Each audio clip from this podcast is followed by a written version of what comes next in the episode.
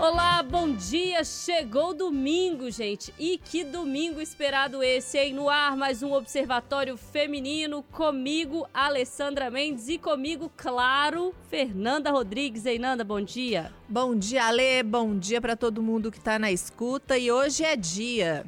Pois é, sem mais delongas, gente. Hoje é dia, desde cedo, você já está acompanhando aqui no Jornal da Itatiaia as informações sobre eleição. 2 de outubro, dia de votação, dia do primeiro turno, muita coisa ainda vai acontecer ao longo deste domingo. A gente do Observatório Feminino está aqui para te ajudar para falar de um assunto importante que está em pauta hoje, mas que deveria estar em pauta todos os dias, porque sim, ele faz parte e muito da nossa vida. Vamos falar de política, gente. Para a gente falar sobre política, a gente recebe a cientista política Juliana Fratini, é especialista, mestre em ciências sociais com especialização em finanças e políticas públicas pela University of Chicago, dos Estados Unidos. Juliana é ainda organizadora dos livros Princesas de Maquiavel, que trata da participação feminina na política brasileira e Ideologia, uma para viver que reúne definições dos diferentes movimentos políticos da atualidade, como direita, esquerda, neoliberalismo e outros. Juliana, bom dia, é um prazer falar com você aqui na Itatiaia. Bom dia, Alessandra, bom dia, Fernanda, e, e bom dia a todos aqui que nos escutam. Juliana, acho que hoje tá todo mundo acordando, né, com política na cabeça, algumas pessoas mais animadas, outras pessoas é, ainda com um pouco de ranço desse assunto que vem sendo tratado de uma forma em que as pessoas estão se distanciando, que as pessoas estão é, cada vez mais raivosas, mas é preciso a gente bater nessa tecla porque política faz parte da vida da gente, querendo ou não, e é bom que a gente queira, né? Eu queria te ouvir um pouco, Juliana, sobre esse significado, assim, de política. O que, que é política na vida das pessoas, o que, que ela significa, o que, que ela representa e quais os impactos disso para a vida de cada um. Olha, política basicamente é um campo de disputa de poder. De disputa de poder, então, logo de disputa de interesses, logo de disputa de narrativas e de como um vai se identificar com o outro em relação às narrativas, em relação ao poder, em relação aos seus próprios interesses. E como é que cada pessoa vai ficar é, em uma determinada posição a partir dessa disputa entre aqueles que vencem e aqueles que perdem. Agora, tudo que a gente faz na nossa vida cotidiana requer negociação. Então essa disputa, ela não é um mata-mata exatamente, né? É, nós vamos precisar, assim como os políticos fazem, estabelecer é, é, simpatias, coligações, convencimento, é, tem um que assim também de sedução, de pegar pelo coração. É claro que os discursos racionais, né, de convencimento, eles também entram em pauta. Então, o porquê para se explicar que uma determinada política ou uma determinada ação é mais adequada do que a outra a curto prazo, a médio prazo, a longo prazo ou em determinados contextos. Então, é, a política é uma arte, né? E, e que bom que seria se todos se interessassem, porque melhoraria até a dinâmica é, da vida cotidiana de cada um. Juliana, a gente está vivendo um momento é, nesses últimos tempos, eu acredito que posso dizer nos últimos anos, é, de uma polarização mais acentuada. Como a Alessandra disse, é, a gente tem grupos bem raivosos e no meio disso tudo, é, algumas pessoas que vão tomando mais ojeriza mesmo de política, ficam perdidas sem saber para onde vão. A gente não consegue mais dialogar, a gente já vem no processo aí de é, briga com família, briga com amigos, é, tá difícil entrar num consenso. Esse movimento de, de polarização, como é que ele vai impactar, como é que ele prejudica a nossa democracia? Olha, Fernanda, se a gente for pensar bem, em 2013, nas jornadas de junho, julho, né, há nove anos, isso mais ou menos, é, nós não tínhamos esse sentimento de polarização. Isso porque as pessoas foram às ruas, muitas pessoas foram às ruas em diversos estados brasileiros, pedir o quê? Para melhoria de serviços públicos, uma administração dos recursos públicos de uma maneira mais adequada e tudo mais. Ali não tinha polarização. Tanto é que os grupos saíam sem partido. O que houve, o momento seguinte, é que é, todos os políticos tradicionais, até então, eles foram postos em xeque. O que aconteceu depois foi a entrada de outsiders. Então, nós tivemos muitos candidatos diferentes, né? muitas outras narrativas. O próprio governador é, de Minas Gerais, hoje, o Romeu Zema, ele entra nesse, nesse esteio, porque ele era um, até então um outsider da política. Assim como foi o Dória em São Paulo. É, no Rio de Janeiro também, o governador, agora me fugiu o nome, que também já saiu. E foi foi um movimento que ele foi se acentuando, fazendo com que liberais democratas ganhassem mais visibilidade e grupos também extremistas. Nesse mesmo contexto, houve uma. A Lava Jato cresceu muito, houve uma descrença em relação aos partidos dos trabalhadores, que entrou muito em descrédito. O ex-presidente Lula, que agora é o, é o principal candidato à frente das pesquisas, ele foi preso. É, houve um processo de é, judicialização da política também. Houve uma, uma briga muito grande e até culminar na eleição de Jair Bolsonaro, que de, de certa forma era um candidato outsider, né, é, do alto escalão, digamos assim, e que teve uma vitória bastante significativa para aquele contexto. Então, é, na realidade, essas divergências de ideias, de atuação, é, de posicionamento político, elas continuam muito fortes e elas não tendem a acabar. Isso vai requerer muitos anos ainda de discussão. É, o Lula vai precisar ser, se for candidato eleito, né? ou Jair Bolsonaro, se eventualmente for reeleito, é, ambos vão, vão precisar pacificar demais a sociedade, tentar fazer uma despolarização por meio de ideias também, sem ficar cutucando questões muito emocionais, é, como, por exemplo, não associar todas as pessoas que não votam em Lula, que não são da esquerda lulista, como fascistas. Isso está errado, isso é incorreto. Não é porque a pessoa, às vezes, é até conservadora, conservadora sim, né? Uma conservadora que não é agressiva. Ou uma liberal que também não é agressiva, que não quer acabar com as instituições, não significa que ela seja é, fascista. Do mesmo modo, o outro campo tem que entender, e aí os cidadãos também precisam entender, que não é porque alguém é democrata que preza pelas instituições públicas, né, de um modo geral, e exemplificando aqui o STF, que defende o STF, que essa pessoa é comunista e que isso significa um juízo de valor negativo. Não. A gente tem que começar a conversar e a debater de maneira diferente, inclusive sobre os conceitos políticos, e sempre à procura de uma união. Não vai dar é, a todo instante para haver essa união, sobretudo na política institucional, porque, de novo, é a disputa de poder, não vai ter poder para todo mundo. Alguns vão ocupar cargos do primeiro escalão, outros não vão, simplesmente por uma questão quantitativa. Agora a gente precisa se entender. Pois é, Juliana, eu volto é, nisso que você falou agora e que falou na primeira resposta sobre política, que é esse significado, né, da disputa pelo poder. E a, isso sempre foi, né? Sempre existiram partidos, é, sempre existiu é, um partido adversário do outro, sempre existiu um partido que ganhou e buscou a manutenção do poder, o partido que estava fora buscou, via oposição, chegar ao poder. Isso sempre esteve estabelecido no sistema brasileiro, que é um sistema presidencialista que requer, inclusive, a coalizão. Né? É preciso compor para governar. Esse, esse é, um, é, é um estabelecido, né? um critério do sistema que a gente vive hoje, que é o presidencialista.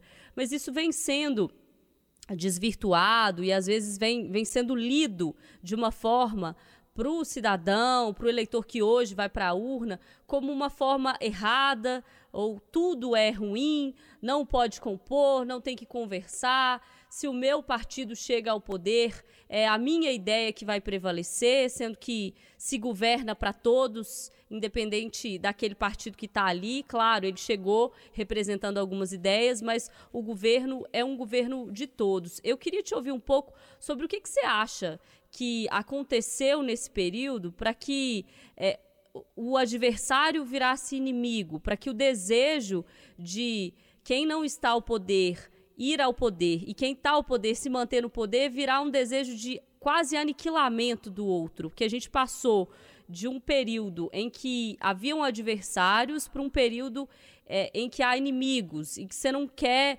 sequer ouvir ou conversar, você quer simplesmente silenciar o outro e que a razão é apenas a sua. O que, que aconteceu na sua avaliação é, nesses últimos anos ou quais são os fatores que levaram a gente para esse cenário? Então, olha, Alessandra, é, na realidade, a manutenção do poder ela é muito característica da política moderna, né? Tanto é que o, o autor que vai tratar dessa manutenção de poder e dessa permanência é o Maquiavel na obra que consagra a política moderna, que é o Príncipe. Né? Nessa obra, ele vai tratar de como o príncipe, que no caso é o governante, ele deve agir para fazer essa manutenção do poder? Qual é a maneira mais adequada de ele lidar com os desafios que ele vai enfrentar? Como emocionalmente ele tem que demonstrar força ou demonstrar bondade? É, em qual medida que ele deve demonstrar cada coisa também para não parecer uma liderança fraca? Então você veja, essa obra ela é do século XVI, né? E ela vale até agora no século XXI, porque está se discutindo o poder político, né? Esses instrumentos de divisão e de organização da própria democracia, por exemplo, como o presidencialismo que você mencionou, eles são um refinamento e melhorias dessa questão da complexidade política para não permitir que o outro se torne um aniquilador sem regras claras e sem instituições que balizem o controle desse poder. Né? Porque esse poder pode ser tão grande de determinada liderança que ele leva ao aniquilamento, de fato.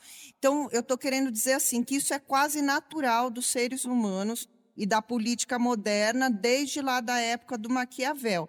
E que todas as proposições é, jurídicas e da política mesmo, elas foram refinando essas condutas. Agora, um, outro ponto, trazendo aqui para a realidade mais atual.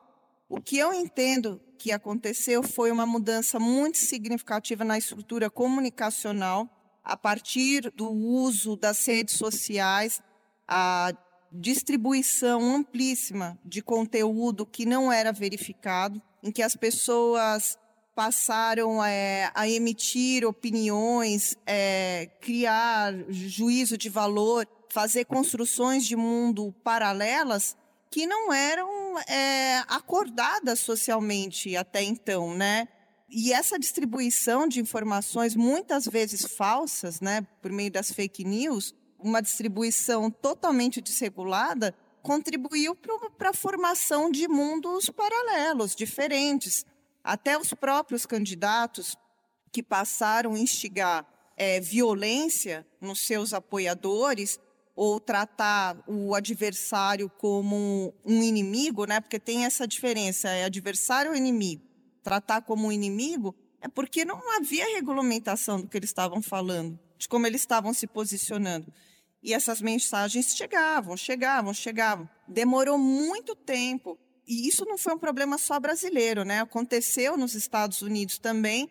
Tanto é que, é, anos atrás, um Mark Zuckerberg teve que ir lá no, no Senado americano explicar como é que funcionava a distribuição de conteúdo por meio do Facebook. Tempos depois ainda, o próprio WhatsApp, que foi fundamental nas eleições de 2018, sobretudo é, de candidaturas desses outsiders, né? Consagrando Jair Bolsonaro presidente da República, teve que é, se aperfeiçoar em regras e nessa distribuição de conteúdo, porque a informação chegava de maneira assim é, absolutamente dessegrada. Então, isso definitivamente afetou muito essa percepção é, do outro como sendo um, é um inimigo e não um adversário. E se você me permite, desculpa me alongar, tem uma coisa um pouco mais importante que é dita por um pensador muito importante que é o Habermas, da área das ciências sociais, né? O Habermas ainda vai dizer o seguinte, que a educação formal também não chegou para todos. Por isso que todos não, não estão falando a mesma língua, né? É, e é verdade, se, se, nós entendermos aqui o déficit educacional brasileiro de muitas crianças e adolescentes que não têm acesso ao ensino formal, ou tem um acesso ao ensino formal de péssima qualidade, como é que a gente vai imaginar uma população crítica o suficiente para perceber logo de cara que o que ela está recebendo no WhatsApp ou no Facebook ou no Instagram é uma fake news e não uma realidade? Então, é um problema bastante complexo que requer muita explicação, um trabalho jornalístico intenso, é, dos cientistas também, no campo educacional e boa vontade social de todas as áreas, para a gente melhorar essa percepção do diferente e entendê-lo como alguém que só é diferente pode ser até complementar em alguns aspectos, aprender a ter alteridade. Juliana, a gente já está caminhando aqui para o final, mas eu queria que você falasse um pouco para a gente, já que a gente falou sobre educação, a importância também de você buscar informação nos loca locais confiáveis, de ler sobretudo, estudar sobre o assunto. E a gente tem você aí com os livros, né? Princesa de Maquiavel, que trata da participação feminina na política brasileira, que é uma coisa que a gente fala muito aqui no programa. Infelizmente, a gente sabe que ainda é uma luta que a gente está bem no início por essa representatividade, e o outro que é a ideologia, uma para viver. Os livros eles são novos, um deles foi lançado no final do ano passado, em novembro, que é o Princesas de Maquiavel por Mais Mulheres na Política, que visa uma, um estudo sobre a atuação da mulher na política institucional, sobretudo a mulher brasileira, dos últimos anos, explicando as correntes feministas, né, que não é uma só, são algumas. Como é que isso vai avançando conforme a mudança de regimes, né? Afinal de contas, nós tivemos um, um Estado novo, tivemos ditadura, tivemos uma democracia, estamos em democracia ainda. O quanto demorou essa conquista para que a mulher brasileira ingressasse na política institucional de fato? E o segundo livro, chama-se Ideologias Uma para Viver. Foi lançado em agosto desse ano e trata sobre os conceitos direita, esquerda, neoliberalismo, fascismo, populismo, democracia, é, o que é o marxismo cultural, tudo com um linguajar muito fácil para quem se interessa por política e que queira escutar, ou escutar, não ler, né? Especialistas e profissionais que atuam diretamente com política. São duas obras coletivas. Na primeira, eu sou organizadora das duas. Na primeira participam senadoras da República, deputadas, outras profissionais do meio jurídico e da sociedade civil organizada, jornalistas.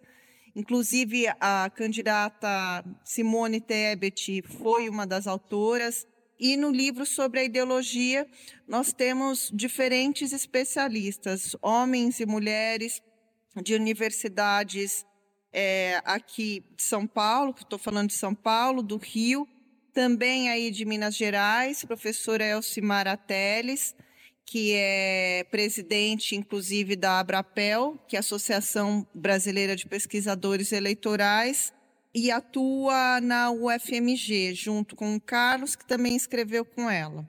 É isso, e, e, o livro, os livros podem ser encontrados no site da editora Matrix e em livrarias e outros canais na internet também, que fazem a comercialização de livros, como a Amazon, por exemplo. Juliana, é muito importante para a gente falar sobre política nesse dia, né? Nesse dia 2 de outubro, dia do primeiro turno das eleições. A gente vai escolher hoje presidente, governador, senador, deputado federal, deputado estadual, em alguns casos, deputados distritais. E falar sobre política com mais frequência, gente, em casa, é, ficar de olho também nesses movimentos, entender que política faz parte do nosso dia a dia, a política define é, não a, apenas aquilo que a gente vive o presente, mas principalmente o futuro. Política está em economia domiciliar, em educação, em saúde, em transporte, em cultura e está permeada no nosso dia a dia, como a Juliana contou para a gente no início é também uma arte de negociar que a gente faz todos os dias em casa, quando a gente quer uma coisa, a pessoa com quem você mora divide a vida, seu filho quer outra. É preciso negociar, é preciso abrir mão, é preciso fazer concessão e é preciso principalmente entender que a gente vive num ambiente público onde o bem comum é mais importante que o individual. Então, eu quero agradecer muito a presença da Juliana aqui no Observatório. Ela falou aí sobre as obras, a gente vai deixar também no Instagram do Observatório Feminino e aproveitar para pedir aqui a Juliana para dar um, um tchau para a gente nesse dia tão especial, Juliana, que você tirou um tempinho para participar aqui com a gente. Olha, eu vou finalizar dizendo uma coisa aqui em relação a uma frase que você disse aqui sobre o bem comum. O bem comum é um valor republicano muito importante. Além dos valores democráticos, valores liberais, nós temos o bem comum como um valor republicano muito importante. Eu agradeço a vocês, é, um, mando um beijo para todos aqui, todas, e desejo uma boa votação. Obrigada. Pra todo mundo. Muito obrigada, Juliana Fratini, cientista política, especialista, mestre em ciências sociais, com especialização em finanças e políticas públicas. Fernanda, aproveito também para te dar um até logo, porque a gente tem uma grande jornada aí nesse domingo de eleição e apuração com uma programação intensa aqui na Itatiaia, que está só começando. É, muito obrigada, Juliana, também. Fico o convite a todo mundo aí que está na escuta para acompanhar durante todo o dia aqui a Rádio Itatiaia, o nosso canal no YouTube, porque você vai estar tá sabendo de minuto a minuto tudo o que está acontecendo nas eleições no dia de hoje, toda a nossa equipe movimentando na rua, na redação, nos nossos estúdios, programa especial de eleição, jornal especial de eleição. A gente vai ter a partir das 4 horas da tarde, 5 horas da tarde começa o programa especial de eleição.